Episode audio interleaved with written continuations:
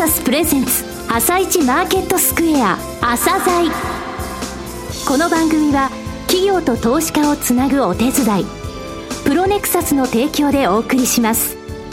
皆さんおはようございます。アシスタントの玉木葵です。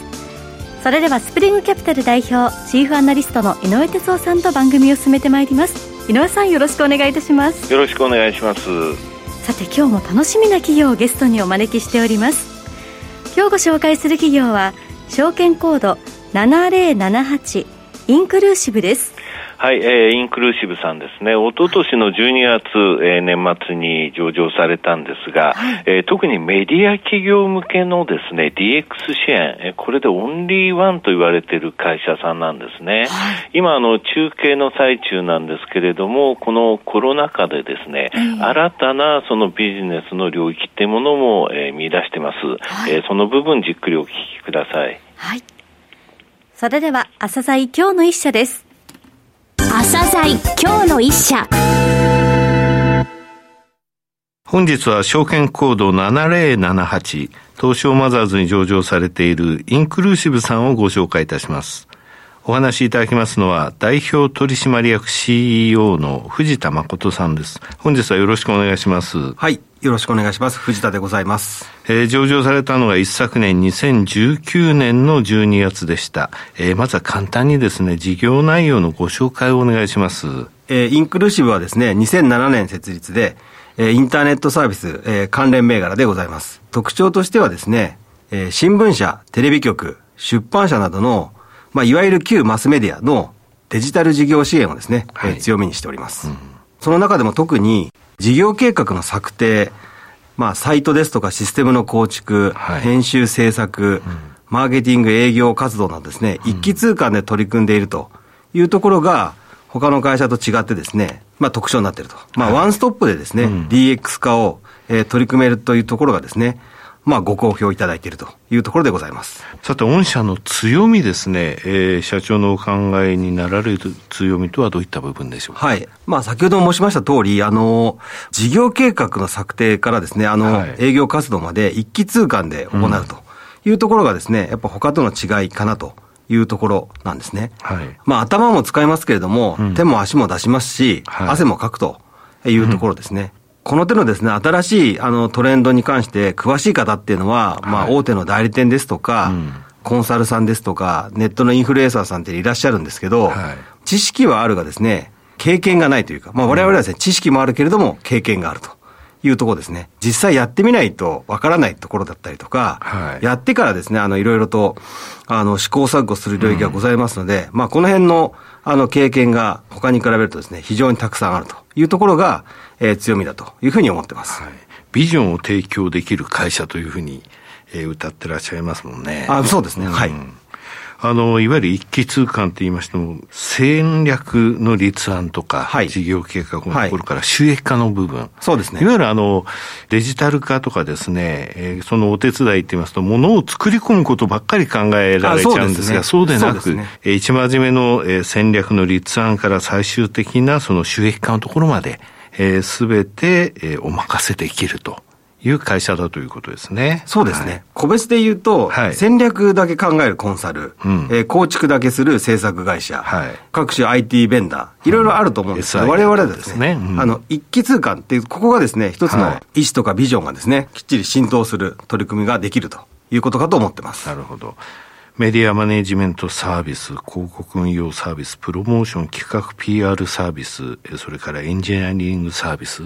えー、こういったものがありますが、すべてそのデジタルコミュニケーション事業の単一セグメントの中に、ちゃんとすべ、えー、て一気通貫でできますよということなんですね。そういうことですね。うん、はい。えー、これまでですね、はい、60以上の新規プロジェクトに取り組んでまいりました。うん、その中でもですね、あの、エンターテインメントからですね、あの、技術的な領域ですとか、美容の領域ですとか、本当に多岐にわたってるんですね。うんはい、あの、いろんな事業モデルでのですね、取り組みということを実践しているところが、またこれも一つですね、他との違いになっているのかなというふうに思います。はいえー、現在のですね、事業環境とか、あと市場の規模って言いますかね、こういった部分についてもお話しください。はい。現在我々はですね、あの、主に広告業界の領域で取り組んでおります。で、あの、電通さんの調べによりますと、広告市場は6兆円強と。はい、そしてですね、デジタルの広告というのが、えー、2.2兆円にまでですね、はい、えー、増加していて、うん、あの、これまで一番大きかった、えー、テレビとテレビの関連政策領域に、まあ、ひっくり返る形というか、うん、デジタルが今一番になったというところですね。で、われわれにおいてはですね、この6兆円市場の中でも、その4兆円のですね、はい、あの、DX 化というところが、うん、あの、メインでもありますし、はい、またまあ、デジタル化した2.2兆円のですね、領域を拡大していくというところがですね、取り組み領域になっているというところでございます。すね、もう今や広告といったらデジタルっていう、しかもゆっくりゆっくりと拡大したわけでなく、毎年毎年その比率で見てもですね、金額で見ても、あの、いわゆるデジタルの部分が2桁の伸びを示していって、あっという間に抜かれたっていう感じですもんね。そうですね。あの、2桁成長が続いてますので、まあ、ある意味それは加速度的に伸びているというふうに考えております伸びしろが大きく、またその伸びしろ自体も伸ばせるというところですね。そうですね。そうですね。はい、さて、御社につきましてはですね、ニュースリリース等で地方のメディアへも、えー、サービスを提供されている、えー、そういったものが目立ちますが、えー、この部分についてもご記録ください。地域創生という言葉がですね、はい、あの、うん、本当に各所であの叫ばれていますけれども、我々はですね、地域情報のデジタル発信の総量ですね。はい。あの、全体の数をですね、増やすこと自体で、地域創生につなげていきたい。うん、まあ逆に言うとその、各地域とかローカルのですね、デジタル情報が発信されれば発信されるほど、活性化につながっていくんじゃないかと。ねうん、まあそんなふうに考えてますね。うん、具体的な取り組みをいくつか教えていただけますか、はい、あの、まあメディア展開、まあインターネットサービス、特にまあ情報メディアの展開を我々してますけれども、はい、サイズがいろいろございまして、うんあの、市区町村単位でのですね、はい、メディア、それから県単位でのメディア、はい、それから地方とかですね、うん、そのぐらいのあの大きい広域でのメディアというところをですね、はい、我々現在やってます。で、まあ具体的に言いますと、あの、大阪に枚方市というのがございまして、はいね、まあ、大体人口40万弱ぐらいの都市なんですけども、はい、まあこの町に特化したですね、うんデジタル情報を発信するメディアというのをですね、はい、えー、昨年買収させていただいて、はい、まあグループに入ってます。で、うん、平方市民はですね、はい、全員知っているメディアで、40万人。みんな知ってます。はい、逆に言うと、平方市民以外はですね、全く 知らないとい。うですね、非常にあの、狭いけれども、うん、あの、深いメディアになってそうですね。地域密着度と、その、発信能力が高いってことですね。はい。平方通信という名前なんですけど、うん、平方市のですね、開店情報とか閉店情報とか、はい、本当にですね、その半径5メートルの身内でですね、何か情報を共有したいことであったり、人と人とか接するときのですね、うん、なんかその潤滑油的なコンテンツというものをですね、はい、発信しているメディアでございます。うん、昔あの地域新聞ってものが各所にあってですね、それ非常に重要な、はい、まあ伝達でありコミュニケーション手段だったわけですが、はい、そういった部分は今やもう便利ですね、こういったところで取れると。しかもその結びつき自体は、えー、強さは変わっていないっていうのがこの平方通信に残っていると、ね、そうですね。あの、そう思います。まあ地域新聞ですとか、まあ、ローカルのフリーペーパーですとか、はい、まあ、そういうものっていうのは、あの、皆さんお手に取られてると思うんですけれども、ねうん、まあ、これがデジタルで、平方通信のようなものに変わってきたということですね。はい、えその他は？はい。でですね、あの、この平方通信、別に我々、うん、我々、あの、平方にだけですね、はい、なんかどうにかしようということではなくて、この事業モデル、この人々に愛される因数というのをですね、はい、あの、要素を分解して、型化して、これを全国に展開していきたいというふうに考えています。はい。うん、ですので、まあ、枚方市っていうのは、あの、市区町村で言いますと、全国で40位ぐらいの町になるんですけど、あの、上位100都市にですね、はい、あの、このようなものを作ることができたらいいなと思ってますし、まあ、我々が作らなければですね、すでに作られている方とですね、あの、何かご一緒させていただくっていう形もあるのかなというふうに思ってますね。なるほど。さらにですね、あの、他にも、あの、県単位ですと、はい、地域のテレビ局さんとですね、うん、あの、ご一緒させていただいて、はい、ローカル情報番組、うん、プラス、インターネット版の、えー、ニュースサイトとい。うのをですね、はい、連動した形で、えー、いくつか運営しております。まあ、これは、あの、大阪ですとか、福岡ですとか、うん、あとはですね、今後、北海道などでも、あの展開しますけれども、まあ、これをさらにですね、あの増やしていきたいというところですね。なるほど。実際のテレビ、メディアっていう部分と、えー、いわゆるデジタルの部分をつなげて、地域に根ざしたものをということですか？そうですね。あの、その昔、あの、ホリエモンとかいう人がですね、はい、ネットと通信の融合みたいなことを言ってましたけれども、はい、まあ、まさにですね、うん、あの、ユーザーが、あの、デジタル環境に追いついてきたところで言えばですね、はい、まあ、テレビも、インターネットもですね、あの、関係なく、うん、あの、情報を取得したいというニーズがございますので、まあ、それを提供していこうというふうに考えております。えー、昨年度よりですね、2025年度までの中継、中期経営計画に取り組まれていらっしゃいますが、えー、こちら、それからですね、事業戦略ですね、お話しください。大きくですね、3つございます。うん、はい。えー、1つはですね、旧マスメディア及びローカルメディアの DX 化。はい。まあ、正確にはですね、まあ、PX 化と言いましょうか。うん、まあ、PX とは、あの、ポートフォリオトランスフォーメーション。はい。と言いましょうかね。あの、収益化がデジタルに変わっていきますと、まあ、変わるようなお手伝いをしていくというところになりますけど、ここはですね、あの、非常に重要な、えー、戦略、えー、領域だと考えています。二、はい、つ目は、M&A による積極的な買収や提携でございます。そうですね。あの、御社上場された時からこのこと言われてましたが、上場されて1年間で4件ですかそうですね。M&A されてますよね。はい。はい。まあ、一番直近ですと、うん、えー、堀江貴文さんの、はいえー、有料メールマガジンの事業ですね、うん、えー、買収させていただきましたブログでは言えない話っていう、ね、そうですね。はい。あの、SNS メールマガジン社ですね。はい。はい。なるほど。はい。えー、三つ目はどうでしょうか？三つ目はですね、クリエイターエコノミーのプラットフォーム化でございます。まあこれ、クリエイターエコノミーというところですけど、あの、はい、発信者の持続可能な活動を支援する、うん、まあエコシステムというふうに考えてまして、はい、あの、最近ですと、個人のメディア化ということも言われてますよね。はいうん、あの、まあ、インフルエンサーですとか、はい、あの、オピニオンみたいな方がですね、うん、えー、まあ、旧来でいうところのターゲットメディア化していると。はい、で、その、それがさらに細分化しているというところですね。うん、昔はあのメルマガとかありました。はい、今でもありますけども。はい、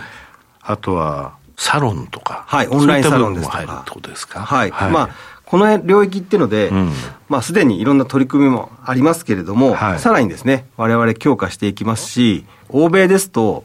今ですね、ニュースレターという事業領域がですね、非常に伸びております。はい、うんで、まだ国内でですね、うん、あの、ニュースレター事業っていうのを取り組んでいる会社がございませんので、まあ、ここ我々ですね、あの、先駆けとなってですね、取り組んでいきたいというふうに考えております。能力、発信能力のある個人の、えー、そういったものをきちんとそのプラットフォームを御社の方で提供して、ちゃんと収益化するまでのモデルっていうところを提供したいと、そういうことでいいんですか、ね、そうですね。はい。うん、あの、エンターテインメント領域がどちらかというと先行しているようにも見えますけれども、はい、まあ、これからはですね、うん、より事業の領域ですとか、はい、専門特化したですね、領域というのも、ますます、あの、伸びてくるというふうに思います、海外は結構、あの、本当に深いメールマガジンとか、はい、いわゆるサロンが、あの、人気になってますけれども、はい、日本でもそういったシステム作りっていうものを、えー、進めていきたいと、はい、応援したいということですね。応援したいということですね。なるほど。え、係数目標を掲げられてますか ?5 年後、2025年3月期の数値目標ですけれども、はい、えー、売上150億、はい、営業利益、えー、20億、はい、また財務健全性として、はい、ドレン控除後、自己資本比率30%以上を目標にしております。はい。えー、最後になりましたが、リスナーに向けて一言お願いします。えー、7078インクルーシブでございます。えー、皆様のですね、インターネット環境をですね、より良くしたいと考えておりますので、ぜひ応援していただければと思います。よろしくお願いします。藤田さん、本日はどうもありがとうございました。どうもありがとうございました。今日の一社、インクルーシブをご紹介しました。さらに井上さんにお話しいただきます。はい、えー、メディアのですね、あの、いわゆるあの、作り込みもできるし、まず企画ですね、立案、そういったものからですね、最後の収益化までとことんお付き合いして作れると。はい、でそれもね、あの、エンターテインメントだけとかでなくですね、非常にその広い領域がでできるんですね。えー、というか、この会社しかできないという状況になっていまして、はい、これはやはりあの、えー、地方においても活性化含めてね、うん、えー、現金して収益化まで結びつけたいと。そしてここに来てのこのコロナ禍の中でやっぱりメディア化している個人の DX 化ニーズっていう言葉ありましたけれどもね、うんえ。ー、まさしくそうなんだと思うんですよね。はい、この、あの、身の回りの生活圏、地域コミュニティの活性化、その他のそういう個人のところの DX 化ニーズってものを拾い上げて、うん、えー、課金ビジネスがきちんと成り立つようなところまで持っていきたいということなんですよね。あの、非常に M&A 積極的なんで、うん、あの、この会社ね、3、4年経った時にどういう状態になっているかっていうのはね、非常に私興味あるんですね。あの、今のその成長スピードっていうものを緩めずにですね、はい、あの、その頃っていうのは、さらに今言った2つの領域以外のところについても、えー、新たな部分を探そうとあのできてると思いますよね。えー、何よりもこのあの広告におけるデジタルの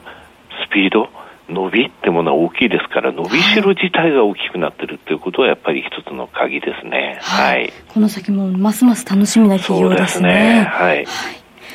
今日の一社はインクルーシブをご紹介しました。それでは一旦お知らせです。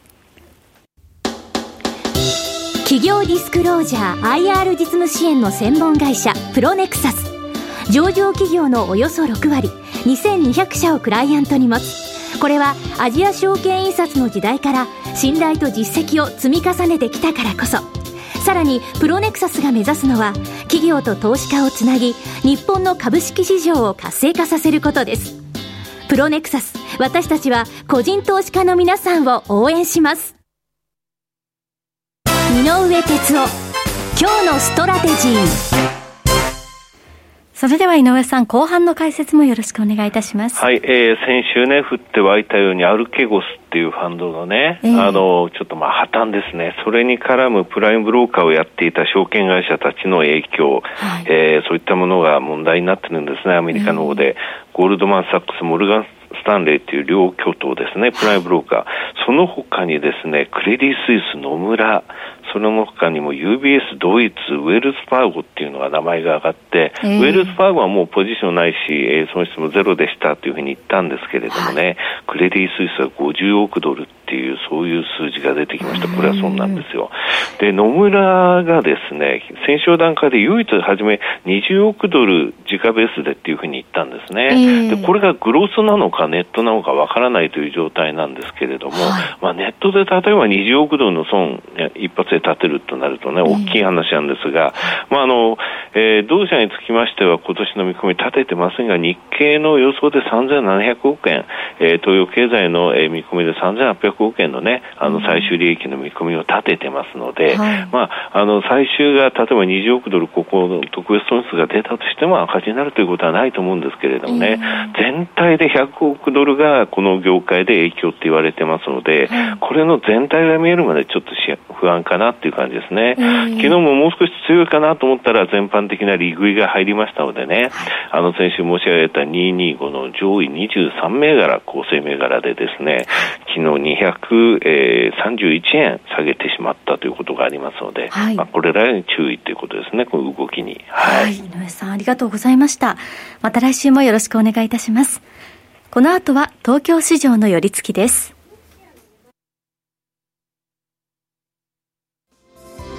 朝鮮この番組は企業と投資家をつなぐお手伝いプロネクサスの提供でお送りしました。